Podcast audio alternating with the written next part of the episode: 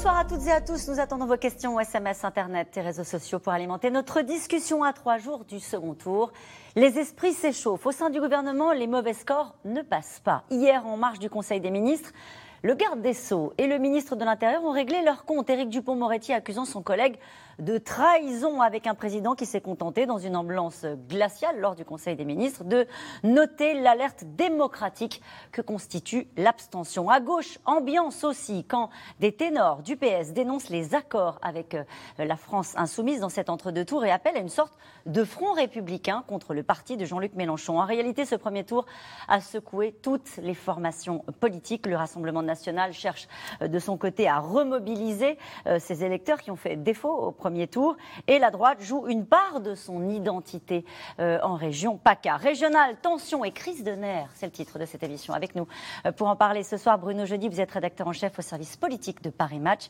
À lire cette semaine votre article Macron et la démocratie désenchantée. Nous y reviendrons longuement ce soir. Sophie de Ravinel, vous êtes grand reporter au service politique du Figaro. Je rappelle votre article régional. Grâce à ses sortants, la gauche réapparaît au premier plan et à la une de votre journal euh, du jour après les la droite au centre du jeu. Nous en parlerons à la fin de cette émission. Euh, Marie euh, Gariazzo, vous êtes directrice adjointe du département opinion de l'Institut de sondage IFOP. Selon votre institut, seuls 36% des Français envisageraient d'aller voter au second tour euh, des régionales. Et puis je rappelle votre enquête, hein, coécrite avec Jérôme Fourquet en immersion, enquête sur une société confinée, publiée aux éditions du Seuil. Enfin, Pascal Perrineau, politologue, professeur des universités à Sciences Po. Citons votre livre Le populisme aux presses universitaires de France. Bonsoir à tous les quatre.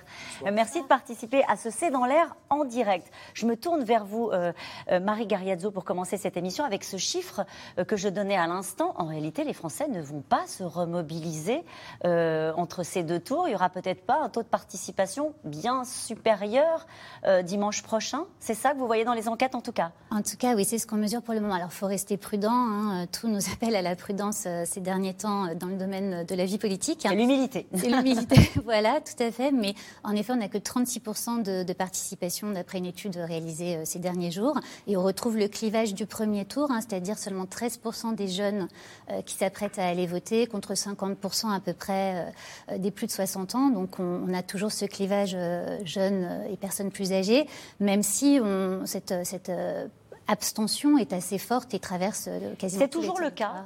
Il peut y avoir un rebond entre les deux tours ou est-ce qu'en général les Français euh, sont cohérents avec eux-mêmes, c'est-à-dire qu'ils disent ce scrutin ne nous intéresse pas à l'aller et au retour? Alors c'est vrai qu'on a eu l'impression d'une telle surprise avec euh, cette abstention historique qu'on pouvait éventuellement penser que ça peut remobiliser, peut-être que sur certains territoires où il y a des enjeux un peu serrés, ça peut remobiliser, mais là dans les faits, dans ce qu'on mesure même qualitativement, l'intérêt pour la campagne reste très faible. Pascal Perrineau. Oui, moi je crois que les choses ne vont pas changer, elles ne changeront pas en huit jours, parce que au fond, les ressorts de cette abstention littéralement incroyable euh, sont des ressorts structurels. C'est pas la conjoncture. Hein, c'est véritablement un malaise avec la politique telle qu'elle fonctionne, telle qu'elle est. Et d'autre part, c'est cet effet de difficulté de sortir d'une année de confinement et de confinement aussi euh, démocratique, mmh. hein, euh, et de retrouver voilà euh, les habitudes d'une vie civique normale. Ça, j'allais dire, ce sont des raisons structurelles. C'est du lourd, comme disent les jeunes aujourd'hui. Hein. c'est ça. C'est pas parce qu'ils ont oublié d'aller voter et qu'ils vont se rattraper le dimanche d'après. C'est pas ça. non, ça c'est tout à fait marginal. Alors, il faut cependant dire que dans quelques régions où c'est serré, où il y a de la bipolarisation, par exemple, comme en région PACA, là on peut avoir un effet de mobilisation un peu plus important que les un ou deux points que l'on prévoit au plan national. Bruno Jeudi, euh, le président de la République s'est inquiété euh, lors du Conseil des ministres et il a eu euh, cette phrase, il a dit cette abstention record constitue une alerte démocratique à laquelle il faut répondre. Et depuis, plus rien. Oui, on imagine qu'il va attendre le second tour pour tirer les enseignements. En tous les cas, c'est ce qu'il a confié à plusieurs de ses ministres qui étaient sur les plateaux de télévision euh, dimanche soir. Oui, nous répondrons le moment, euh, le moment venu. Il a laissé euh, cette expression qui a fait florès dans la bouche des ministres de l'abstention abyssale. Mm. Donc il n'a pu que constater les dégâts. Je, dirais aussi que rien n'a vraiment été fait pour euh, créer une mobilisation minimum dans cette élection. On n'a pas vu la campagne gouvernementale euh, qui est menée en général par les services euh, du Premier ministre pour la campagne civique. Vous savez, vous avez pas de campagne comme il peut y avoir normalement avant un scrutin. On n'a pas entendu le président lui-même faire ce message solennel que tous les présidents font avant n'importe quel scrutin national, c'est-à-dire d'appeler à voter. C'est repris en général dans les 20 heures. Je ne dis pas que c'est ça qui aurait fait déplacer les gens en masse, mais il y a des rituels auxquels il faut. Et là, on a pourquoi ça ne s'est pas fait, à votre avis, Bruno C'est l'effet du Covid, c'est-à-dire un gouvernement mobilisé dans la gestion de la crise sanitaire Il y, a cet, aspect-là. Euh, c'est peut-être vrai pour euh, les services du Premier ministre qui ont été complètement absorbés par euh, la crise du Covid et les différentes campagnes qui ont été menées pour la vaccination et tout ce qu'il y a eu autour de la crise sanitaire. Mais on voit aussi que le président de la République a vouloir enjamber cette élection et, peut-être, en tous les cas officiellement, mais en même temps en, faisant ses déplacements qui étaient euh, en filigrane une espèce de, campagne qui ne disait pas son nom, ben, il a oublié quelques fondamentaux. Je pense que quand il est allé à Villers-Cotterêts dans les Hauts-de-France euh, réciter du La Fontaine, il pouvait aussi euh, envoyer un message aux Français qu'il y avait des élections dimanche et qu'il faut faire son, devoir. On ne lui aurait pas reproché, c'était son rôle à un moment donné d'appeler les Français aux urnes parce qu'il il a suffisamment répété dans cette, dans cette période-là que, en gros, qu'il n'était pas en campagne. que... Dans la période que nous vivons, Caroline Roux, on lui reprochera tout. Mais, mais, peu importe, il doit le faire. Il est président de la République, il doit faire le, message solennel d'appeler euh, à voter. Ça, euh, ses prédécesseurs l'ont tous fait. Alors peut-être que, peut que par moment ça peut paraître désuet, mais vous savez, il y a encore plein de gens qui s'informent en regardant les 20 heures. Le message tombe et, il est là. dans, les, dans, les, enquêtes. Euh, Marie Gariazzo, il y a quand même plein de gens qui ne savaient pas qu'il y avait des votes euh, deux jours avant le premier tour. Donc c'est vrai. Alors après, il y a aussi une part peut-être de responsabilité des médias, parce qu'on s'est peut-être complètement. On a vu ça comme une campagne présidentielle. Il faut dire que les candidats ont tout fait, ont tout fait pour. Et qu'on euh, on a du mal à, aussi à montrer l'enjeu des départementales, des régionales. Je ne suis pas sûr que si on avait fait des émissions entières sur euh, les lycées et les trains, il y aurait plus de gens qui auraient voté. Mais là, on a quand même touché le fond. Bon, là, on ne peut pas dire que du coup, les gens ne sont pas informés de ce second tour. Non. non. Mais ce qui est sûr, pour rejoindre ce qui a été dit, c'est que c'est vraiment euh, structurel. Enfin, c'est un cycle abstentionniste qui se poursuit euh, et, qui n'a pas l'air d'être finalement tant écouté que Comment font, Sophie de Ravinel, comment peuvent faire les états-majors pour, à un moment donné, remobiliser? Je pense au Rassemblement national qui a été particulièrement, euh, particulièrement heurté par l'abstention. Il n'était pas habitué à une telle abstention de, mhm. de, ses troupes. on disait traditionnellement que l'électorat du, du Front National et du Rassemblement national était régulièrement mobilisé. Comment on fait, du coup, pour, euh, bah, pour battre le rappel C'était un ressac, effectivement, auquel il n'était pas du tout euh, préparé. Euh, pour battre le rappel, en fait, c'est pas compliqué et je prendrai une toute petite distance avec ce qui a été dit. C'est-à-dire que moi, j'ai le sentiment de ce qui me remonte sur le terrain qu'il va quand même y avoir un, rebond. Peu, oui, il va y avoir un rebond pas de 10 points comme on a pu l'observer dans d'autres élections, mais peut-être de 3-4 points et une remobilisation justement en raison euh, de ce creux quand même extrêmement profond et du fait que les états-majors, surtout les candidats localement, sont allés mobiliser. Certains ont été prendre jusqu'aux listes d'émargement pour savoir qui ne s'était pas déplacé pour aller les recontacter au téléphone. Donc c'est des travaux qui sont menés parce qu'il faut savoir qu'il y a des batailles qui sont extrêmement serrées. On parle peu des départementales, mais dans les cantonales, ces élections donc par canton, euh, il y a des vraies tensions et évidemment c'est un des enjeux pour le RN, un enjeu maximum en vue de la présidentielle toujours, mais surtout surtout pour s'assurer du nombre d'électeurs qui leur permettront, je pense aux écologistes, d'avoir les 500, 600 par exemple euh, élus qui seront, euh, qui leur permettront d'avoir ce socle pour les pour la présidentielle. Mais oui, bien sûr, ce sont, ce sont, c'est ça qui se joue. Euh, dans les Deux-Sèvres, les membres du bureau de la Fédération du Rassemblement national ont claqué la porte, euh, vilipendé les électeurs en les sommant d'aller voter. Ce n'est pas la solution. C'est vrai qu'on a tous été un petit peu surpris du ton euh, de Marine Le Pen le soir de, du premier tour. Un, ton effectivement assez, assez raide à l'endroit de, de ses électeurs. Ça a été diversement apprécié. C'est comme ça qu'on dit. Oui, ça a été diversement apprécié. mais j'allais dire, ça aurait été encore sans doute plus mal apprécié dans d'autres formations que le Rassemblement national. il y a une forme peut-être de de, ouais, de, de, sentiments d'obéissance plus fort chez eux que dans d'autres formations. Euh, mais je pense que les écologistes aussi ont été très, très nets dans leur, et notamment par exemple en Bretagne, où la candidate euh, a 14,5, avec les insoumis ça fait 20, le sortant PS est aussi à 20. Il pourrait y avoir une mobilisation forte et chez les écologistes aussi, ils appellent aux urnes de façon très, très, très vivante. Oui, non, je crois qu'il y a eu tout de même un acte d'une grande maladresse avec Marine Le Pen. D'abord, on ne s'adresse pas aux électeurs de cette manière. En les engueulant. si vous voulez, les Français, ils ont été suffisamment déjà infantilisés. Là, on leur parle comme si c'était des sales gosses. Et beaucoup d'électeurs du, Front National devenu Rassemblement National ont dû se dire mais, mais elle, est bien sympathique, on l'aime bien, la patronne, mais, mais elle abuse un peu. Hein. Euh, elle abuse un peu. Euh, les Français ont été infantilisés déjà à remplir euh, au moment du Covid. Vous voyez, et là, ils ont l'impression de ne pas en sortir, qu'on en remet une couche maintenant sur le terrain politique et que, attention, et or, si vous voulez, beaucoup d'électeurs qui ne vont pas voter, il faut bien voir qu'il y a une dimension politique dans, l'abstention. Il y a une dimension politique. C'est pas juste une indifférence molle. Pas du tout. aussi. Alors attendez, on va laisser finir. Pas du tout. Hein, c'est pas une indifférence. Euh, il y, a, y, a de l'indifférence chez certains, mais c'est pas de l'indifférence. Ce qui monte, toutes les études sur l'abstention le montrent depuis maintenant de longues années, c'est l'abstention comme protestation politique. Et les électeurs du Front National, c'est une fois la protestation s'exprime en mettant un bulletin Le Pen, une autre fois en s'abstenant. C'est la preuve qu'elle est dans le système maintenant et que avant les électeurs euh, du Front National votent, ou du Rassemblement national maintenant votaient pour la candidate euh, qui ne représentait pas le système. Et là, finalement, ils se sont abstenus, euh, comme ils se sont abstenus de voter pour tous les autres. Ça ne veut pas dire, Bruno Jeudi, qu'ils ne seront pas là pour la présidentielle. Absolument, il faut, il faut rester prudent. Mais là, euh, en l'occurrence, ils ne sont pas venus, alors qu'elles se voyaient déjà accompagner les uns les autres, les nouveaux présidents de région. a peut-être vendu la peau de l'ours un peu vite. Alors, le président de la République, lui, en Conseil des ministres, a tout juste évoqué une alerte démocratique en parlant de l'abstention. Le Premier ministre, lui, se fait discret, en tout cas sur le, terrain politique. Pourtant, en coulisses, la claque de la République en marche aux élections a suscité un brin de fébrilité. Avant le Conseil des ministres, hier, deux poids lourds du gouvernement, Gérald Darmanin euh, et Éric Dupont-Moretti, ont réglé leurs comptes devant le reste du gouvernement. Ambiance, Romain Besnénou, Laura Rado et Christophe Roquet. C'est une passe d'armes qui en dit long sur la tension au sein du gouvernement après l'échec d'LREM au régional. La scène a eu lieu hier matin à l'Elysée, peu avant le Conseil des ministres. Éric Dupont-Moretti croise Gérald Darmanin, qui la veille avait apporté son soutien à Xavier Bertrand dans les Hauts-de-France et moqué le faible score de la liste En Marche, dont fait partie le garde des Sceaux. Piqué au vif, Éric Dupont-Moretti interpelle Gérald Darmanin. Féliciter Xavier Bertrand pour son bilan, c'est une trahison. Tu ne peux pas marcher sur tes collègues. Si tes propos sont vrais, c'est pathétique.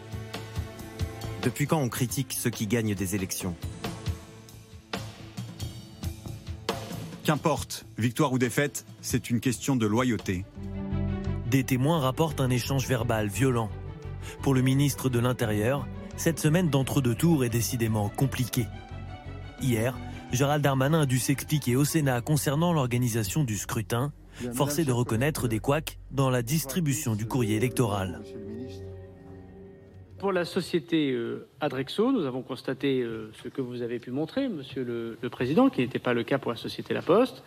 Des documents qui étaient entreposés par terre, parfois mis dans des poubelles, parfois, euh, cas exceptionnel, mais enfin cas quand même, brûlés. Le secrétaire général du ministère, à, ma demande, a non seulement contacté les prestataires, puis leur a écrit, j'ai courrier à votre disposition, puis les a convoqués pour leur dire effectivement que ça n'allait pas du tout. 9% des plis électoraux n'ont pas été distribués, d'après le ministre, sous pression, même dans son propre camp, à l'approche du second tour dimanche. Il y a eu manifestement de nombreux dysfonctionnements. Il faut qu'on y voit clair, parce que là aussi, il faut que d'ici dimanche prochain, il n'y ait plus aucune difficulté. Il y en aura encore. Il y en a toujours eu dans les élections, sur les professions de foi, etc. Mais là, ça semble beaucoup plus massif qu'à l'accoutumée, et donc ça n'est pas normal. Très remonté, l'opposition n'épargne pas le ministre de l'Intérieur on avait alerté sur la distribution des documents électoraux, qui sont une des conditions de l'équité du, scrutin. On l'avait fait dès la fin du mois de mai. Le bureau des élections du ministère euh, de l'Intérieur une sacrée responsabilité, et c'est une responsabilité qui pèse sur l'exécutif. Ce qui me frappe, euh, c'est euh, l'irresponsabilité du ministre de l'Intérieur comme patron du ministère. Hein. C'est lui qui est en charge de l'organisation des élections. Ça, ça me semble pas à la hauteur. Il y a une société qui a été choisie, qui a complètement failli pour la distribution des circulaires, des, des bulletins de vote. Ce gouvernement notamment ce ministre de l'Intérieur, ont failli sur l'organisation de ces élections. Ces failles ont-elles contribué à faire grimper l'abstention? C'est l'avis du Rassemblement national, dont les électeurs ont largement boudé le scrutin. ces chiffres d'abstention, ça montre une chose, c'est que le système qui veut se maintenir, lui, il tire bénéfice de cette abstention. C'est le système euh, des sortants, parce qu'en fait, ils se soutiennent les uns les autres. En région PACA, le duel sera serré entre RN et LR. Renaud Muselier aurait une avance de seulement deux points sur Thierry Mariani, selon un sondage. Le candidat RN était en campagne ce matin contre l'abstention. 51-49, ça veut dire que tout est possible, vous le savez très bien. 51-49, ça veut dire que la solution, vous l'aurez, ceux qui euh, contrôleront ce scrutin, c'est les centaines de milliers d'abstentionnistes qui décideront euh, de se déplacer pour défendre leurs idées ou qui décideront de rester chez eux. Cette élection sera très serrée et que euh, si, comme on l'a souvent entendu sur les marchés, euh, on a envie que ça change, on en a assez, euh, le système bloque tout, bah, les résultats montrent que non. Euh, en réalité, si les gens se déplacent, euh, on peut avoir une autre majorité dans cette région, ce qui serait une première euh, euh, pour notre région. À trois jours du second tour, seuls 36% des Français disent envisager d'aller voter dimanche, soit trois points de plus que le week-end dernier. On va peut-être poursuivre notre discussion sur euh, euh, la région PACA. Euh, on a l'impression à 51-49 que c'est serré. Ça se joue sur quoi? C'est la marge d'erreur, hein, 51-49. Alors, C'est la marge d'erreur, ça joue en effet sur la participation. hein. C'est vrai que là, avec des niveaux de participation aussi bas, c'est très difficile hein, de, prédire ce qui va, se passer. Et surtout qu'au niveau national, on voit qu'il y a une mobilisation plus forte de l'électorat Fillon que de l'électorat RN, donc ce qui aurait tendance à, peser davantage pour, pour Renaud Muselier, mais euh, tout reste encore euh, très serré. oui, Mhm. Pascal Perrineau, vous nous rappeliez en regardant le reportage que la dernière fois, à la place de Thierry Mariani, c'était Marion Maréchal Le Pen. C'était Marion Maréchal Le Pen. Il y avait la marque Le Pen. Et Marion Maréchal Le Pen avait fait 3 à 4 points de plus euh, que M. Thierry Mariani. Et elle avait été battue euh, Ouais. au second tour par une liste qui était emportée euh, qui était emmenée et qui l'avait emportée euh, par M. Estrosi. Euh, donc la tâche n'est pas facile euh, pour M. Thierry Mariani parce qu'il part d'un peu plus bas et la conjoncture est la même.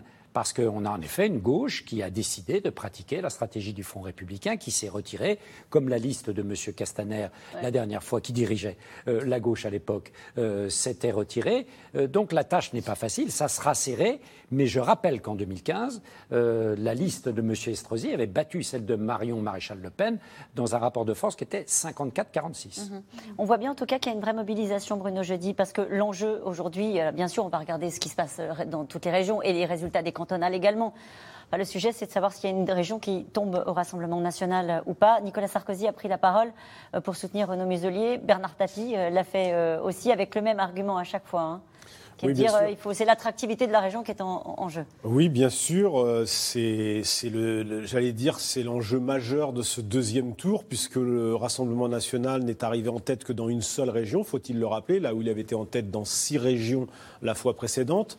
Euh, il reste malgré tout en tête euh, en Provence-Alpes-Côte d'Azur. Et j'allais dire, euh, tout est jouable dimanche. Tout y a est une- jouable. tout est jouable dimanche à 51-49, tout est jouable. Euh, Renaud Muselier revient de loin, les sondages avant le premier tour le donnaient euh, plutôt battu et il n'a jamais vu un 51-49 avant le premier tour. Donc euh, on voit que ça s'est beaucoup resserré entre les, entre les deux hommes. Chacun mobilise son camp. Renaud Muselier, euh, il utilise toutes ses cartouches. Effectivement, Nicolas Sarkozy, ça compte euh, dans cette région. Bernard Tapie, ça compte dans cette région. C'est passé un peu plus inaperçu, mais le, euh, le LR euh, et député de Nice, Éric Ciotti, Ciotti. qui avait boudé euh, Renaud Muselier au premier tour, euh, appelle à voter pour lui au second. Ça compte parce que dans les Alpes-Maritimes, l'élection se joue en partie dans les Alpes-Maritimes, qui est la principale fédération LR de France et qui évidemment dans cette région a un poids considérable. Et ça, c'est très important. Et il y a un pour enjeu pour la droite. Et il y Pour- a un pour- enjeu pour la droite. Pour l'identité même de- de- des Républicains, parce que ça a été un psychodrame qu'on a beaucoup suivi. hein. Ça, ça a marqué, ça a impacté tout le début de la campagne euh, de- des régionales, au point que les autres candidats se sont beaucoup inquiétés euh, sur le terrain, ils l'ont constaté, d'électeurs de droite qui étaient déboussolés de voir euh, cette alliance avec la République en marche se faire dans le Sud. Ça a fait couler beaucoup d'encre. Le pari de Renaud Muselier, à mon sens, est en partie réussi puisqu'il a réussi à réduire l'écart euh, avec euh, Thierry Mariani. Maintenant, avec le Front républicain, j'allais dire, on est revenu dans une figure, euh, Pascal Perrineau le disait, classique. Est-ce que ce Front républicain va permettre à Renaud Muselier de l'emporter sur le fil face à Thierry Mariani, qui ne baisse pas les bras? Il a été, à mon avis, sonné par le résultat du premier tour. Et on a vu, à la faveur de- des débats de cette semaine, reprendre un peu Ouais. de force et remobiliser à son tour sur le terrain. Sophie Dravinel, c'est ça aujourd'hui le principal enjeu pour l'exécutif. Ils ont fait une croix sur l'idée de faire des bons scores euh, assez régionales. L'enjeu, c'est qu'il n'y ait pas de région qui bascule au Rassemblement national. Oui, bien sûr, c'est un des enjeux. Euh, comme on le disait précédemment, euh, évidemment, Emmanuel Macron a qu'une envie, c'est de- d'enjamber ce qui a été un peu une épreuve quand même, hein, c'est régional. Euh, on parlait tout à l'heure du Nord dans lequel il était. Euh, il il s'est pris une claque monumentale. Maintenant, effectivement, la chose avec la- l'élément qui peut faire qu'il l'emporte malgré tout une quelque chose, c'est que ça ne bascule pas.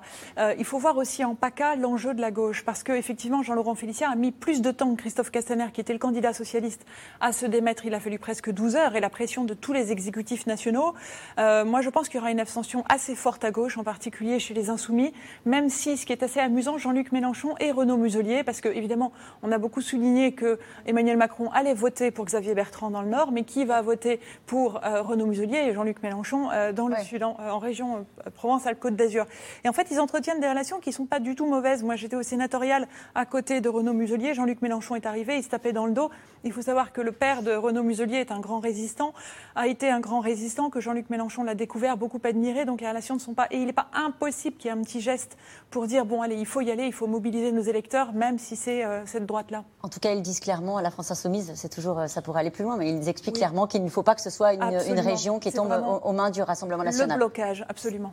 Euh, cette question qui fait référence à ce que nous avons évoqué rapidement, et on va y revenir dans le détail, on parle de, des esprits qui s'échauffent et euh, des tensions dans cet entre-deux tours. Gérald Darmanin prépare-t-il son retour à droite, Bruno, jeudi? Il y a eu une passe d'armes, euh, c'est pas sur- surjoué, ça s'est vraiment produit en marge du Conseil euh, des ministres. Il faut peut-être expliquer ce qui s'est passé. Alors d'abord, un, euh, cette passe d'armes, ces, échanges euh, de- noms d'oiseaux, parce qu'ils se sont quand même bien empoignés euh, tous les deux, ce sont deux hommes au tempérament bien trempé. Gérald Darmanin d'un côté, ancien compagnon de route, directeur de campagne de Xavier Bertrand, de Nicolas Sarkozy, personnalité de droite, qui a rallié Emmanuel Macron. De l'autre côté, Éric Dupont-Moretti, nouvellement arrivé en politique, ténor que tout le monde, connaît, et qui subissait son baptême du feu dans ces élections euh, régionales.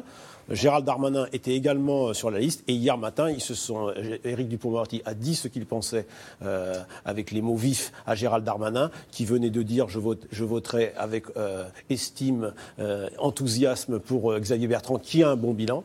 Euh, et, et Éric Dupond-Moretti lui a dit si ses propos sont vrais, ils sont scandaleux et c'est parti. Et c'est sont- monté dans les tours. Gérald Darmanin faisant valoir, moi j'ai gagné deux fois les élections avec plus de 50% depuis le début euh, du mandat et donc j'ai pas de leçon à recevoir de toi qui devrais déjà est-ce gagner une que c'est anecdotique? Est-ce que c'est un coup de sang comme il y en a euh, parfois euh, au sein d'un gouvernement Ou est-ce que c'est plus grave? Est-ce que ça raconte autre chose? Ce n'est pas anecdotique que deux ministres s'empoignent sur ce point au lendemain d'élections. Ça traduit un climat de fébrilité dans ce gouvernement, dans cette majorité, et j'allais dire dans les palais euh, nationaux que sont Matignon et l'Élysée. Il ne faut, pas se- il faut pas se mentir.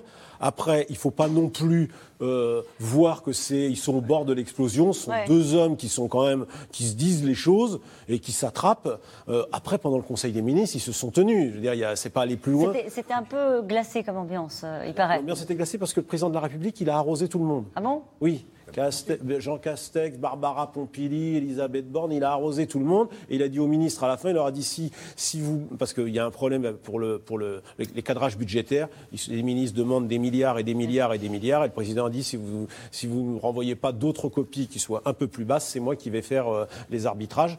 Donc il était très agacé, très agacé aussi par sa ministre de l'Environnement qui, en gros, euh, via son mouvement politique, s'est félicité de, que le Conseil d'État remette en cause la réforme de l'assurance Ouais. chômage qu'Emmanuel Macron a promis depuis le début du mandat. Enfin, Ça hier, tout allait mal Ouais. et ça traduit un climat de fébrilité parce que le président de la République n'a pas pris la parole. Les ministres, dans Alors- cette majorité, quand Macron ne parle pas, ils savent plus où ils habitent. Pascal Perrineau, vous avez dit le président de la République n'a pas pris la parole. Euh, c'est le président de la République. Le chef de la majorité, c'est le Premier ministre. Premier ministre. C'est normal qu'il ne prenne pas la parole, ni pour demander pour aller, Non, alors voter, c'est vrai ni pour éventuellement ne peut-être pas forcément tirer euh, les leçons de, de ce premier tour, mais en tout cas faire une expression euh, peut-être euh, un peu plus solennelle sur l'abstention. C'est vrai que ce Premier ministre a, bon, voilà, a des difficultés avec tout de même ici et là la résurgence du Covid. et on a vu sa visite dans les Landes, en effet, et c'était bien. C'est sa priorité.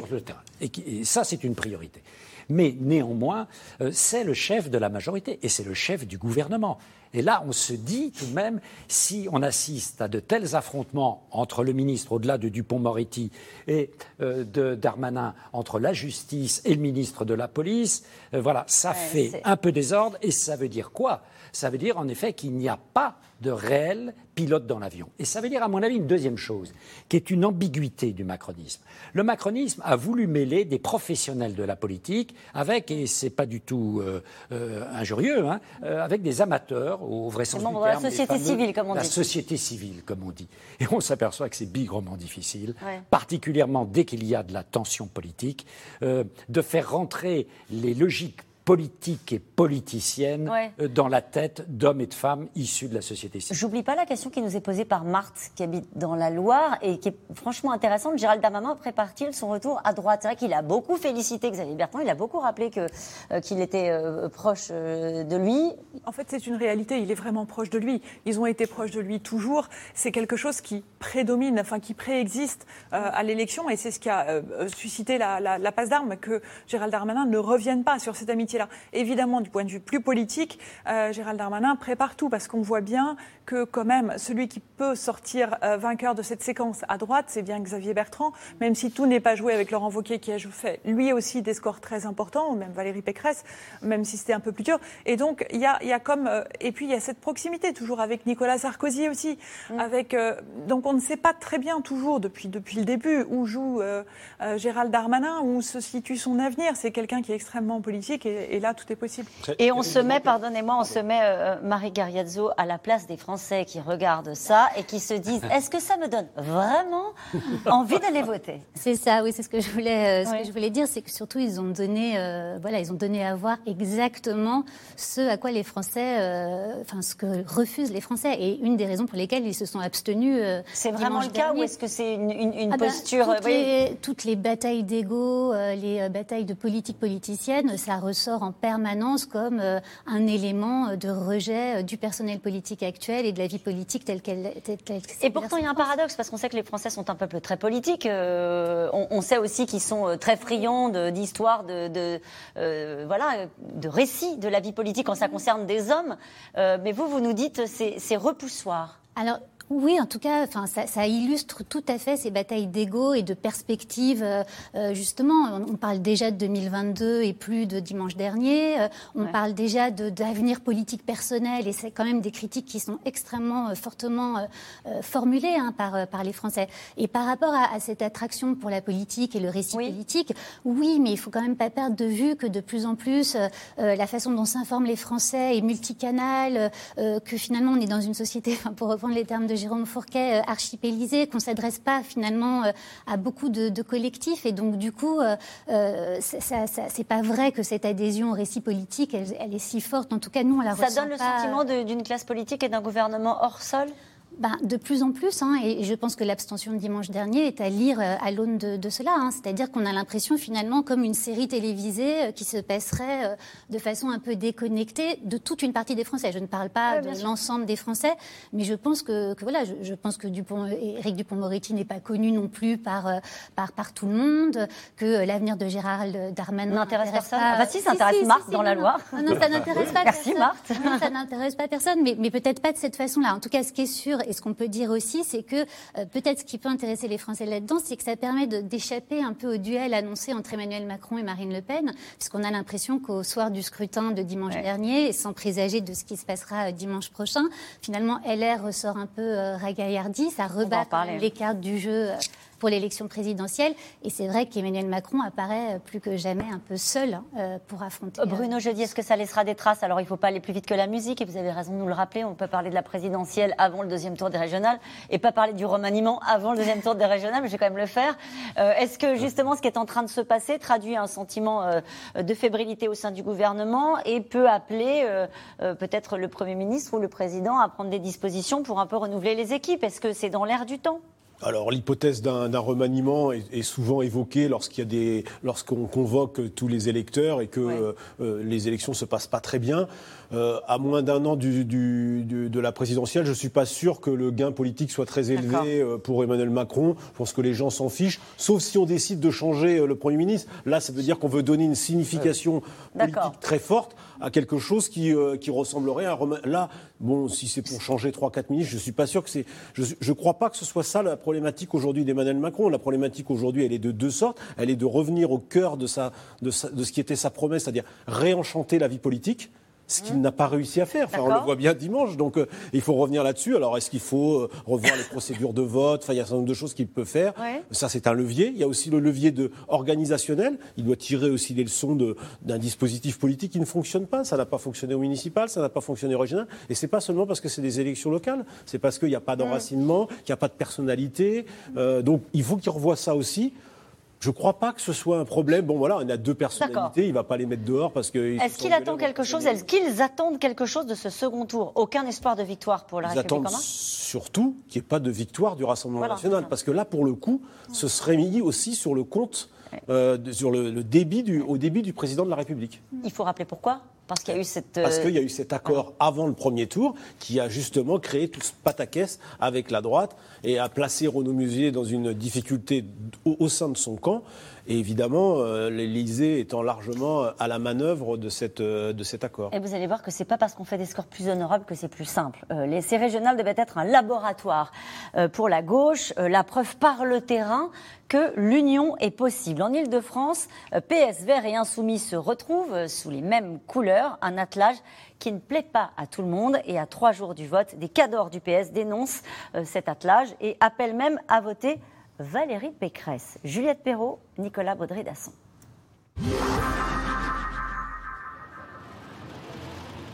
C'est un trio qui fait beaucoup parler de lui depuis lundi.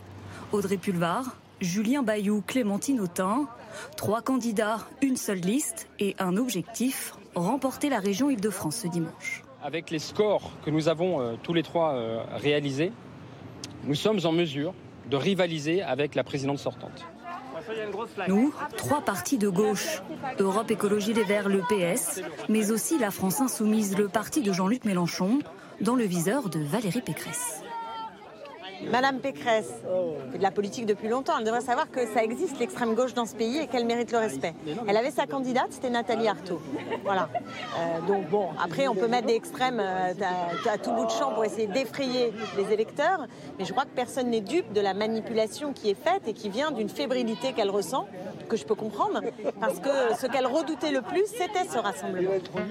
D'un côté, la droite, qui tire à boulet rouge sur cette alliance qui se veut explosive de l'autre, la gauche, qui, par le biais de Manuel Valls, implose.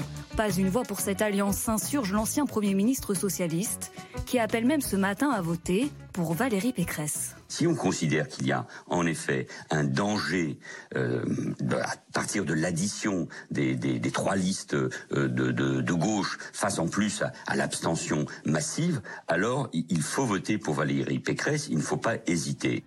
Une prise de position inacceptable aux yeux des insoumis. C'est un homme qui a perdu tout sens de la réalité et qui vient, Monsieur Carnaval, faire son tour en nous insultant avec les mots de la droite et de l'extrême droite. C'est l'idiot. Non, c'est l'idiot utile. C'est l'idiot utile. Non, ce qui était réconciliable, c'est les milieux populaires avec Monsieur Valls. Sauf que Manuel Valls n'est pas le seul à critiquer l'union des gauches en Île-de-France. Ce matin, l'ancien président PS de la région Jean-Paul Huchon y va lui aussi de son commentaire et annonce lui aussi que son vote ira à la présidente sortante. Les socialistes n'ont pas grand-chose en commun avec les outrances des insoumis et les positions rétrogrades des Verts. Comme social-démocrate, je vote sans hésitation Valérie Pécresse. Une gauche qui vote à droite. De quoi faire les affaires de Valérie Pécresse J'appelle à la mobilisation, à la mobilisation de tous les républicains sincères, euh, qu'ils aient voté pour moi, qu'ils se soient abstenus, parce qu'aujourd'hui, il faut faire rempart aux idées de Monsieur Mélenchon. Mais un duel annoncé qui exaspère les deux autres candidats en lice, Laurent Saint-Martin de La République en marche et Jordan Bardella du Rassemblement national. En cherchant à enfermer ce débat entre d'un côté Valérie Pécresse qui va être réélue dimanche et euh, une extrême gauche caricaturale qui n'a aucune chance de l'emporter, Valérie Pécresse souhaite en réalité euh, anesthésier toute opposition. Moi, je dis aux électeurs du Rassemblement national, c'est une élection à la proportionnelle. Plus vous voterez et ferez voter Rassemblement national dimanche, plus vous aurez des élus d'opposition intransigeants avec les compromissions de Valérie Pécresse et de la gauche, qui n'attend qu'une chose, c'est de n'avoir qu'une opposition de gauche qui va l'applaudir pendant six ans. Je refuse de rester dans le match des majorités précédentes et des oppositions précédentes qui finalement ont fait échouer la région et qui aujourd'hui n'ont pas répondu aux problématiques que nous connaissons. Et c'est pour cela que je reste mobilisé dans ce second tour pour que les centaines de milliers d'électeurs qui ont fait confiance à la majorité présidentielle dimanche 20 juin puissent renouveler leur confiance le 27 juin pour avoir le plus d'élus progressistes, constructifs demain à la région. Selon un sondage OpinionWay dévoilé aujourd'hui, Valérie Pécresse serait en tête au second tour en Ile-de-France, avec 12 points d'avance sur la liste d'union de la gauche. Marie Garriazzo, elle joue sur du velours, Valérie Pécresse? Alors c'est vrai que les dernières intentions de vote là, qui sont tombées cet après-midi euh, chez nos confrères euh, montrent qu'elle sortirait donc à 43% euh, et la liste d'Union de la gauche ne recueillerait que 31% des voix. Donc a priori ça part quand même plutôt bien. Ça veut dire que l'attelage des gauches, bah, ça ne sont pas des additions en réalité Non, c'est souvent ce qu'on remarque dans l'entre-deux tours, c'est que la liste d'Union a souvent un score inférieur pourquoi, à la Pourquoi d'ailleurs? Pourquoi est-ce qu'à un moment donné on n'ajoute pas des forces de gauche qui ont finalement finalement quand même des points communs. Pourquoi est-ce que euh, les électeurs de la France insoumise euh, ne peuvent pas voter ou ont du mal à voter pour euh, un attelage porté par un, écologiste comme Julien Bayou?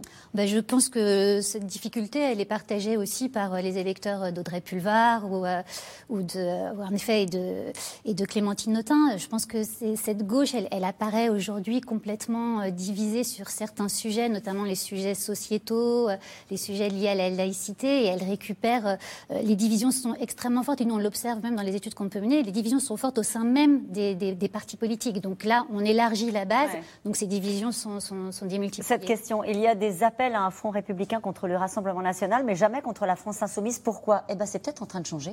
Oui, c'est en train de changer. Il y a quelque chose qui se noue, effectivement. Il y a une, euh, je discutais avec Laurence Rossignol, hein, qui a eu des mots très durs contre Jean-Luc euh, Mélenchon, euh, avec vous d'ailleurs, en disant...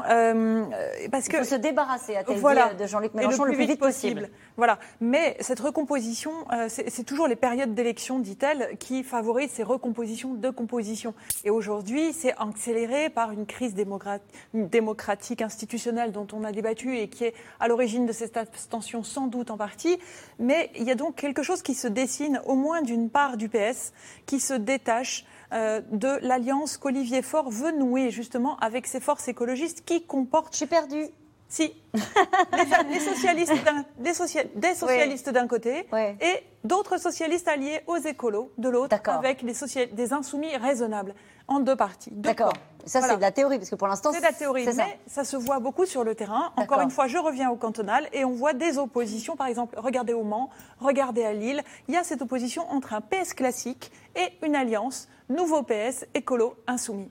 Et cette opposition-là que l'on voit au cantonal, on va la voir se développer dans le cadre du congrès du Parti socialiste parce qu'Olivier Faure va remettre en cause son mandat en septembre et au sein de la primaire des écologistes aussi.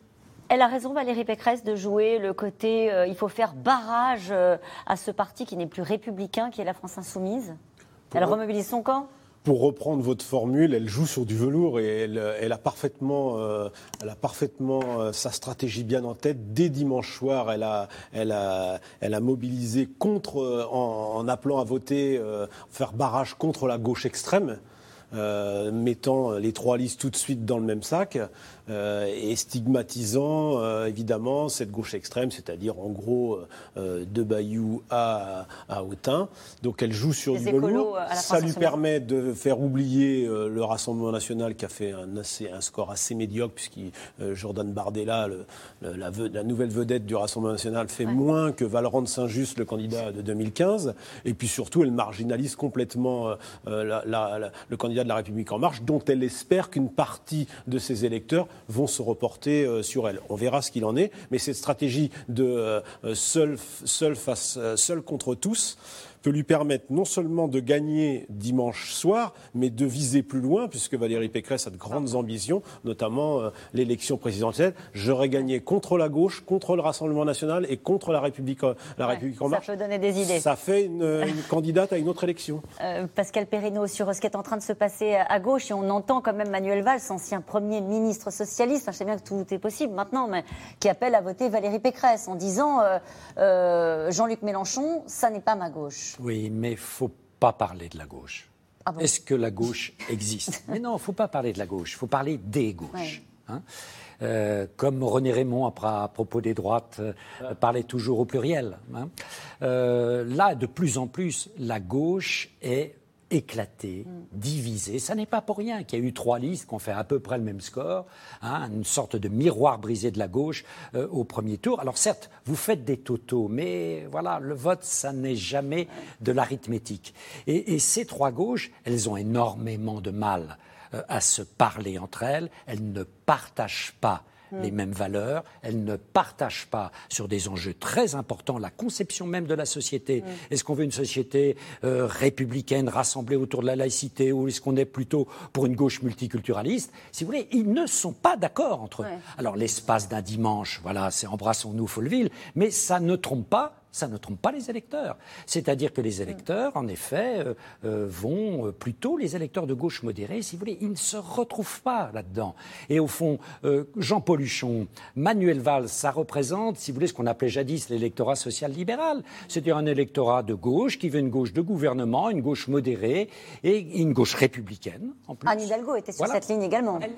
Elle est, sur cette ligne. Oui, mais elle est en même temps, cette libérale, cette social-démocratie, euh, qui est encore appelé de ses voeux par toute une catégorie du type Stéphane Le Foll, ancien ministre, même François Hollande, Bernard Cazeneuve. Huchon euh, parle de social-démocratie. Oui, mais bien sûr, ben, Jean-Paul Huchon. Euh, mais Anne Hidalgo, comme Olivier Faure, font le pari d'une réunion de cette gauche qui n'est pas, à mon avis, aussi réconciliable. Et dans les Hauts-de-France, même si les scores additionnés n'ont pas été aussi hauts que la dernière fois, c'est quand même pas si mal. juste une petite nuance. Manuel Valls et Jean-Paul Huchon ne sont plus au Parti, au parti, socialiste. Donc il faut aussi nuancer euh, Ce qu'il faut juste, euh, euh, il faut se souvenir que ça devait être effectivement un laboratoire de, parce que l'objectif est de présenter un candidat unique à la, à, la, présidentielle dans, dans, quelques mois. On voit bien que ça va être compliqué de décider celui qui devra l'emporter. Est-ce que l'objectif de la gauche, Marie Garriazzo, c'était de dire à la faveur de ces régionales, il y en a un qui va se détacher. Une force politique qui, à un moment donné, bah, du coup, pourra dire euh, euh, bah, c'est moi qu'il faut suivre parce que j'ai réussi les régionales et il y a une dynamique de mon côté. Est-ce que c'est très clair à l'issue de ce premier tour? Alors non. Euh, enfin, ce, qu'on peut dire, c'est que, en tout cas, il y a une union fantasmée hein, de la part des électeurs de gauche. Ça, c'est sûr. Dès qu'on les interroge, c'est vraiment euh, euh, la, chose à laquelle ils croient, et, donc il y a une forte déception. Ce qu'on peut rappeler aussi quand même, c'est que quand on fait des intentions de vote pour 2022, Jean-Luc Mélenchon fait 9% quand Anne Hidalgo et Yannick Jadot ne font que 5%. Donc on est sur des, des, des scores vraiment très faibles. Donc les arbitrages vont être extrêmement compliqués. Et moi, je pense qu'en fait la difficulté pour la gauche aujourd'hui, c'est qu'elle récupère un peu, entre guillemets, alors euh, c'est un terme, euh, les boules puantes, c'est-à-dire tous les sujets sur lesquels c'est extrêmement compliqué de se positionner, que ce soit la laïcité, euh, toutes les questions liées au genre, à la race. Et on le voit même au sein des partis, c'est pour ça que c'est même pas tant. pour les électeurs, c'est pas clair. Les électeurs de la France Insoumise, ils sont pas clairs sur l'immigration, ils sont pas clairs sur la laïcité. C'est un peu pareil, en fait, au, PS et, et, chez les écologistes aussi. Et il y a voilà, ils se rejoignent sur des thématiques économiques peut-être un peu plus qu'avant, c'est-à-dire que notamment sur l'environnement, on avait des positionnements très différents avant. Là, bon, on arrive vers une forme de convergence, mais sur ces thématiques sociétales, en gros, et Valérie Pécresse le fait, c'est-à-dire dès qu'on attise euh, euh, la chose, c'est extrêmement compliqué. Ça crée, pour, ça crée des divergences. Combien de régions peuvent-ils espérer emporter? Les gauches. Les cinq, ils ont cinq présidents sortants. Les cinq sont arrivés en tête, ce qui est une divine surprise pour le Parti socialiste, parce que même certains qui sont arrivés en tête n'étaient pas arrivés en tête les fois précédentes, notamment en Bourgogne-Franche-Comté et euh, dans le centre, centre Val-de-Loire. Ils sont bien placés pour euh, l'emporter euh, dans, le, dans, leur, dans les régions qu'ils détenaient. Je pense notamment à Carole Delga, mm. la présidente de l'Occitanie, qui a fait un score. et qui ne veut pas de la France insoumise. Et qui, et qui, les Verts. Et qui n'a pas eu besoin des. Enfin, qui n'a visiblement pas besoin des Verts pour se faire réélire. C'est aussi le cas du, président de la Nouvelle-Aquitaine, euh, M. Rousset, qui n'a aussi pas passé d'accord avec les Verts. Ça a été à géométrie variable. Il y a ceux qui ont passé des accords avec les Verts, mm. euh, Bourgogne, Franche-Comté, Centre-Val de Loire, c'est un peu plus serré ceux qui sont plus confortables sur le premier tour et qui se disent nous on aura une majorité plus simple à gérer sans les écologistes et la France insoumise. Et puis il y a le cas de la Bretagne où là il faudrait une émission entière pour s'y retrouver. alors, on, va, avoir, un peu de mal, dommage pour les Bretons. Euh, Pascal Perrineau, est-ce que à l'issue de ce premier tour, euh, il y a un peu une forme d'éclaircie pour euh, les gauches, comme vous dites, Alice. avant cette, cette élection présidentielle, on disait c'est fini. On en a parlé plusieurs fois hein, sur ce plateau. Ils, sont, ils ont sorti du champ, même du débat politique, ils n'arrivent pas à avoir une voix forte. Est-ce que là, les choses sont un peu en train de bouger? Alors, il frôlait, oui, euh, il frôlait la, le risque de disparition. Ça. Hein, on pouvait parler, en effet, d'un parti socialiste qui, peu à peu, sortait du paysage. Là, euh, si dans les cinq régions, les sortants socialistes sont réélus, euh, vous voyez, ça voudra dire tout de même qu'ils ont encore une existence sur le terrain. Reste au Parti socialiste à faire entendre qu'il est capable d'entendre ces socialistes de terrain. Hein. Euh, ce dont je suis euh, moins sûr, hein. vous avez une coupure entre le centre national et les périphéries euh, régionales qui, qui, est, qui est réelle et qui est un problème pour, pour la gauche. Cependant, l'idée, s'ils veulent s'inviter dans un second tour, il faut que la gauche soit unie. Hmm. Mais la gauche unie, c'est une nostalgie, et la nostalgie n'est plus ce qu'elle était. Ils peuvent l'emporter dans une région quand même, il faut le signaler. Il y a une petite possibilité pour euh, cet attelage de gauche dans les pays de la Loire, où l'écologiste qui mène euh, euh, la, coalition de gauche peut, peut peut-être créer une surprise. Sophie de Rabinel Oui, ce que je voulais juste rajouter, c'est que quand même, la gauche n'est pas revenue de nulle part. Il y avait les municipales avant. Au municipal, il y a eu de vraies avancées, des avancées non seulement des ancrages, mais de vraies avancées. C'est-à-dire que des écologistes ou non, des socialistes. C'est-à-dire que les socialistes, on les a dit au fond du trou. De fait, ils l'étaient après l'élection de François Hollande, mais les municipales d'abord ont été mm. un renforcement et la preuve qu'ils ont conservé un ancrage local identique à celui des Républicains. Et donc ces régionales-là viennent confirmer cette force parce que quand même Carole Delga en Occitanie, elle y est allée largement. Euh, Marie-Guide Dufay qu'on donnait loin derrière, euh, Monsieur Julien Audoul euh, en Bourgogne-Franche-Comté, elle a quand même largement dépassé de plusieurs points. et ailleurs en centre, en centre-Val de Loire, on les donnait loin derrière aussi. Enfin, je ne vais pas faire toutes les, régions, même la Bretagne ici. Donc ils ont des raisons d'espérer. Mais oui, ils ont des raisons d'espérer. Ils sont beaucoup plus ancrés sur le terrain qu'on ne veut le dire. Parce qu'il y a peut-être une partie de la gauche qui se remet à y croire, peut-être pas à l'union. on a compris que c'était compliqué, mais en tout cas avec une, des positions locales. Mais la droite, hein, depuis dimanche, se remet à rêver à des lendemains qui chantent. Elle défend ses positions sur le terrain, elle aussi. Euh, et le trio Pécresse-Bertrand Wauquiez offre même aux Républicains un choix pour la prochaine présidentielle. Mais c'est précisément maintenant que les problèmes commencent. Walid Beressoul, Michel Bouilly. Ils ont chacun de bonnes raisons d'y croire. Tous arrivés en tête du premier tour dans leurs régions respectives dimanche dernier, Xavier Bertrand, Valérie Pécresse et Laurent Vauquier se placent désormais pour décrocher le titre de candidat naturel de la droite en 2022. S'imposer au parti Les Républicains qui, lui, est toujours à la recherche de son champion et de la méthode pour le choisir. Je ne vais pas me plaindre qu'il y ait des talents chez nous quand même. Il y en a d'autres qui en manquent. Hein. Regardez l'état euh, de la gauche et du Parti socialiste. Il n'y a ni talent, ni candidat, ni concurrent. Donc au moins, nous, nous, il y a du monde. Hein. Voilà. Aujourd'hui, est-ce qu'il y en a un qui attaque l'autre? Non. Au contraire. c'est pas fini l'élection. Pardon? attendons lundi prochain. Non mais attendons lundi prochain, puis attendons le mois de septembre. Puis je reviendrai vous dire euh, qui sera le meilleur d'entre nous. Pour désigner le meilleur d'entre eux, les dirigeants de LR proposent d'en appeler au sondage. Le parti a commandé une grande enquête d'opinion auprès d'un panel de 15 000 Français, se déclarant proches de la droite et du centre, appelés à se prononcer sur la ou le meilleur candidat pour l'Élysée. soit on a, on le verra, un, candidat qui bah, naturellement écrase le match à l'issue de ces enquêtes d'opinion, et bon, bah là, après, chacun aura la liberté de voir effectivement s'il se maintient, s'il se retire, etc. Mais, mais, mais soit c'est le cas, soit effectivement, euh, on sera sur un processus de, euh, de, sélection, mais qu'on va préparer en, en amont. Un processus dit de départage, pour ne surtout pas prononcer le mot qui fait peur, la primaire. En 2016, c'était pourtant le moyen choisi pour désigner le candidat de la droite et du centre. Il y a une démocratie, la compétition n'a jamais fait de mal à personne. La démarche était inédite. Elle avait mobilisé plus de 4 millions et demi d'électeurs. Mais l'histoire ne s'est pas très bien terminée. Que ma victoire ait pu décevoir certains, je puis le concevoir. Mais j'attends de mon parti de la responsabilité et de la discipline. La division du parti, aggravée par l'affaire Fillon, ont conduit à une première sous la Ve République, l'élimination du candidat de la droite dès le premier tour.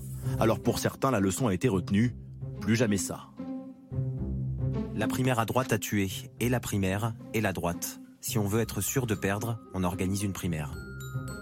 Si je suis élu président des Républicains, je proposerai aux militants de supprimer la primaire. Nous, les républicains, nous choisirons nous-mêmes en 2021 notre candidat ou notre candidate à l'élection présidentielle de 2022. Mais aujourd'hui, alors que 2022 se rapproche, l'hypothèse de la primaire remonte à la surface, surtout pour ceux qui voudraient tenter leur chance, comme le patron des sénateurs LR, Bruno Retailleau. Moi, je crois au vote. Voilà, en démocratie, quand personne écrase le match, qu'est-ce que vous voulez? Il n'y a pas d'autre meilleure méthode. Et j'espère qu'il y aura des euh, primaires, justement, un vote qui permettra à notre électorat, donc à nos militants, eh bien, de nous départager. Mais qui pourra participer?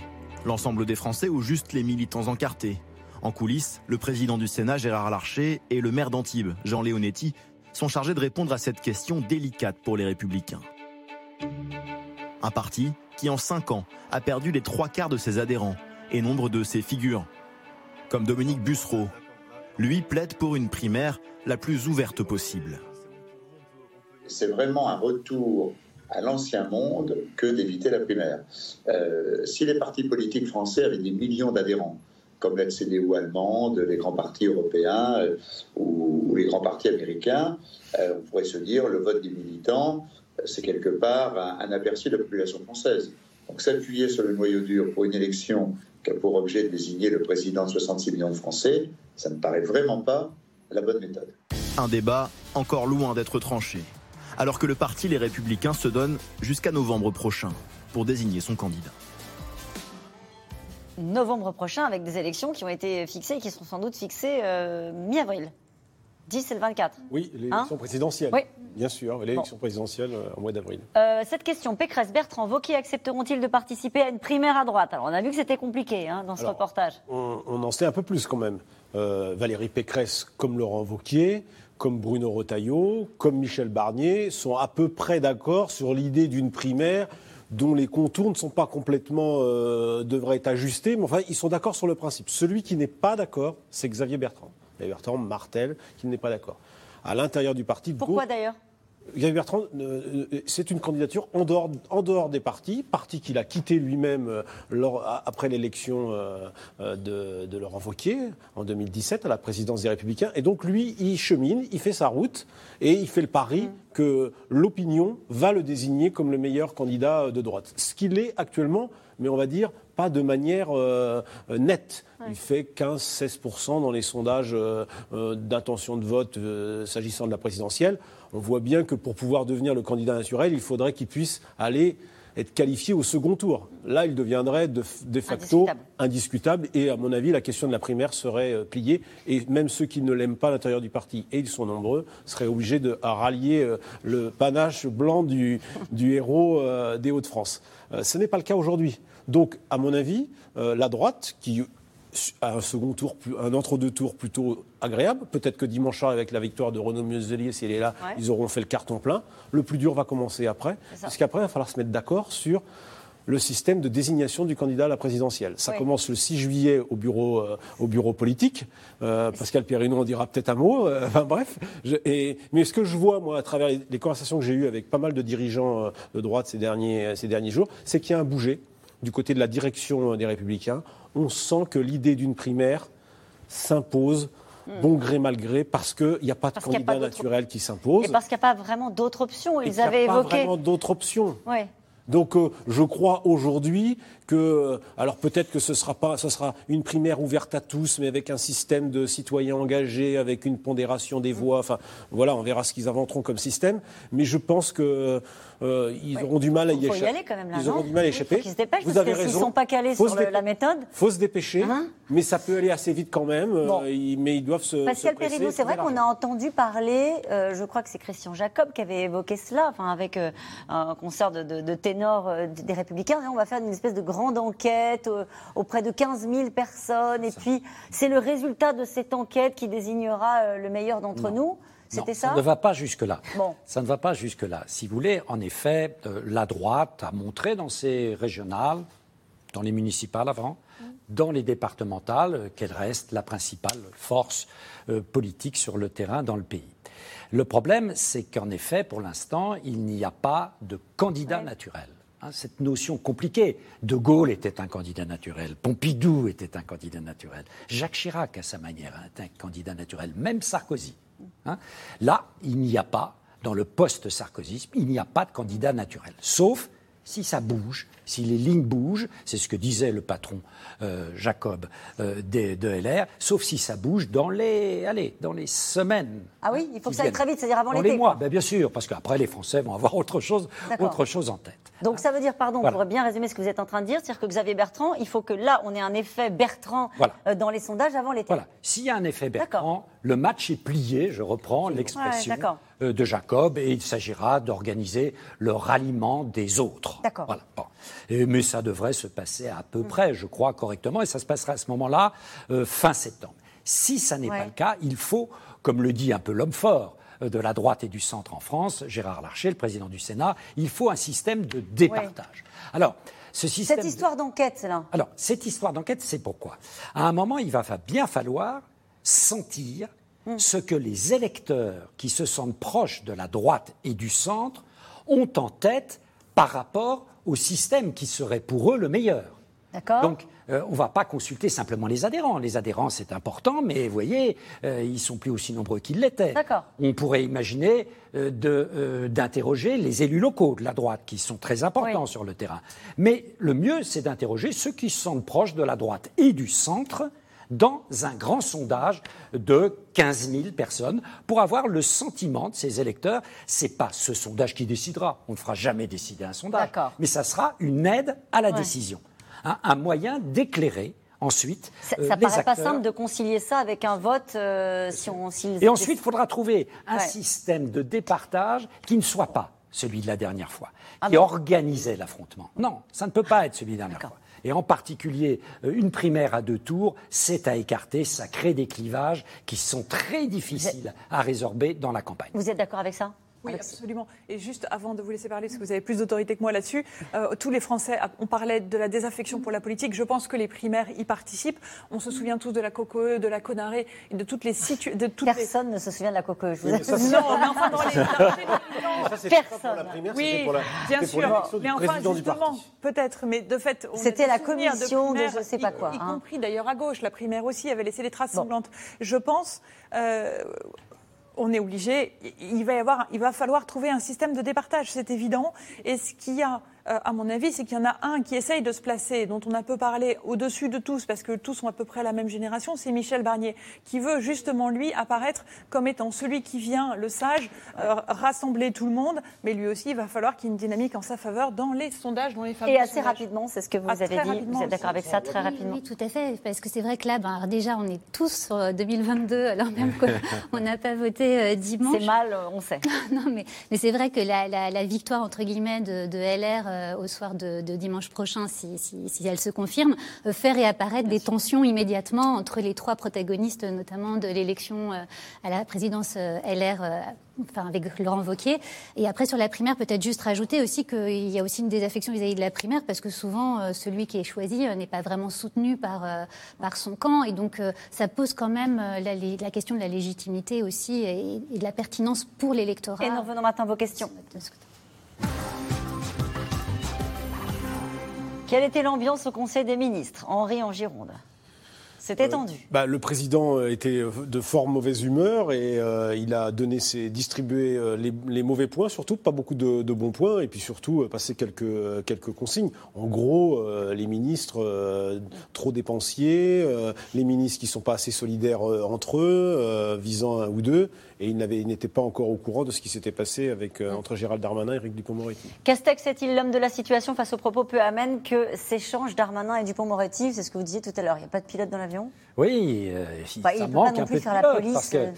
ah, écoutez, c'est le rôle d'un Premier ministre. C'est le rôle d'un Premier ministre quand ça tourne, j'allais dire, au, à l'auberge espagnole, avec chacun, en effet, qui s'exprime dans les médias, alors que le président avait dit maintenant, vous, hein, vous mettez un peu euh, le, ton bas et vous fermez la radio vis-à-vis des médias. Là, ça continue, ça s'amplifie. Attendez, si jusqu'à la, présidentielle, ça part euh, sur ce, mm. sur ce chemin, euh, ça va être redoutable. Ils ont promis de déjeuner ensemble la semaine prochaine. Mais Donc, c'est pas, pas la première fois quand même que ça se passe un peu, ce soit tendu entre eux. Il y a eu des épisodes avant compliqués. Non, non, mais et je me tourne vers vous parce qu'on sait que la, les questions de sécurité sont des questions qui intéressent et qui préoccupent beaucoup les Français. J'imagine que l'idée de se dire que le garde des Sceaux euh, et le ministre de l'Intérieur euh, ne s'apprécient pas et euh, s'invective avant le Conseil des ministres, ça, quand même, ça renvoie l'idée que le ministre de la Justice et le ministre de l'Intérieur ne s'entendent pas. C'est un sujet. Oui, c'est possible. C'est vrai que je, je c'est vrai je suis pas sûre que les, Français aillent jusque-là, mais ce qui est vrai, en tout cas, c'est que ça montre un, gouvernement qui n'est pas en ordre de bataille et complètement impliqué dans, sa tâche.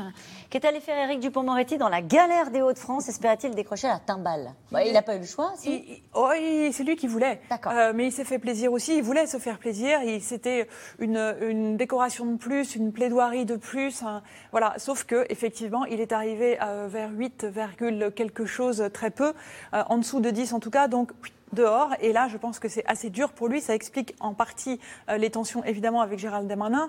il, a, il était sous pression pour y aller. non. Donc, il a vraiment, c'était, c'était son choix. Il s'est trompé de temps oui. Euh, vis-à-vis du Rassemblement national. Là je pense qu'il y a aussi une faute stratégique qui est une divergence avec euh, Gérald Darmanin, qui était lui-même candidat dans les, dans, les Hauts-de-France, mais lui ne voulait pas. C'est le président de la République qui l'a contraint. Il avait dit dans le Figaro Magazine au début de l'année, je ne serai pas candidat au régional.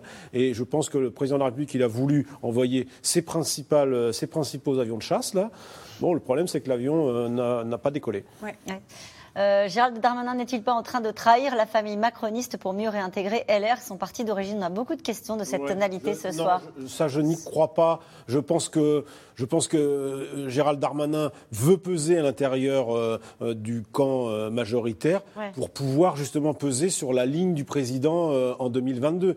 Parce que le président de la République, au fond, là, il est face à un choix. Est-ce qu'il envoie un signal après les élections vers sur une ligne sociale, sociétale, donc pour essayer de, de, neutraliser encore un peu plus la gauche, ou est-ce qu'il envoie un signal du type, par exemple, promettre la réforme des retraites sur, sur le métier pour envoyer un signal vers, vers la droite? Là, il a un choix à faire et on voit bien que Gérald Darmanin veut peser sur ses choix. Malgré les résultats du le RN, ne reste-t-il pas le second parti de France, Pascal Perrin Oui, oui, le RN reste une force importante. Hein. Il ne faut pas, en effet, euh, parce que c'est une déception par rapport au sondage, mais soyons réalistes, c'est aussi une déception par rapport à 2015. Hein. Ils sont en érosion. 9 points de moins par rapport à 2015. Euh, c'est tout de même, bon, mauvais Mais est-ce que ça raconte euh, un affaiblissement, une rupture de dynamique, plus généralement du Rassemblement national, si on se projette on va encore le faire une dernière fois, promis, euh, sur la présidentielle Ça peut en effet euh, entraîner un amollissement de la dynamique euh, du, du, Rassemblement national parce que ça renforce certains traits fragiles pour le Rassemblement national. Le Rassemblement national, on sait qu'il a un problème c'est qu'il n'apparaît pas comme une force de gouvernement. Il apparaît comme une puissance de protestation, mais pas une force de gouvernement. Et on, là, si on ne lui confie aucune clé dans aucune région et dans aucun département, c'est un mauvais signal. Mais juste quand même rappeler peut-être qu'il y a quand même une séparation, en tout cas nous que l'on ressent de plus en plus hermétique entre la sphère politique locale et la sphère politique nationale. Et on a en effet Emmanuel Macron qui décroche pas dans les sondages et qui n'a aucune base locale, et inversement un PS euh, et, le Parti des Républicains qui a du mal à émerger euh, au niveau national. Donc peut-être que c'est dans ce jeu-là, comment se situe le Rassemblement national? Bah, Le Rassemblement national, au, enfin, le Rassemblement national, au niveau national, elle reste quand même une des principales forces d'opposition. Donc après, c'est encore un petit peu compliqué, je pense, enfin, peut-être prématuré, puisque en plus, on a un faible taux de participation à cette élection-là, de pouvoir. Euh, en tout cas, on a ressenti en voyant le ton utilisé par euh, les, les, ténors de, du Rassemblement national, qui avaient une surprise pour le moins, peut-être pas encore une inquiétude, mais en tout cas, ils étaient étonnés, puisqu'on parlait de dynamique, hein, et, effectivement, certains se projetaient sur trois régions euh, qui basculeraient au Rassemblement national. Que changerait une baisse du taux d'abstention sur le résultat final? Alors, on sait que l'abstention a une couleur politique et sociale. Mm. Euh, il y a beaucoup plus d'électeurs de, catégories populaires et de jeunes. D'accord. Et euh, il y a beaucoup plus, tout de même, oui, de sympathisants euh, du Rassemblement national. Donc, s'il y avait un mouvement de mobilisation massif, mm. ça serait plutôt favorable au Rassemblement national. Ancien militant, je me suis abstenu car les élus et les candidats n'écoutent plus la base.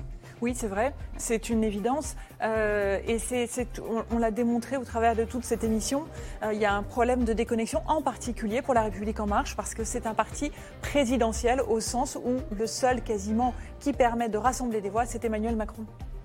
Allez, une dernière question. Suite à l'échec subi, les macronistes vont-ils retourner à leur maison mère LR pour certains, PS pour d'autres? Non, je ne crois pas. Je pense que Emmanuel Macron, aujourd'hui, conserve quand même un, socle assez important pour les élections nationales. Ce qui est très important, c'est qu'il y a vraiment maintenant les élections nationales, les élections euh, locales. Mais regardez cette question de Gérard en Moselle. Ces régionales ne seraient pas une pré-présidentielle?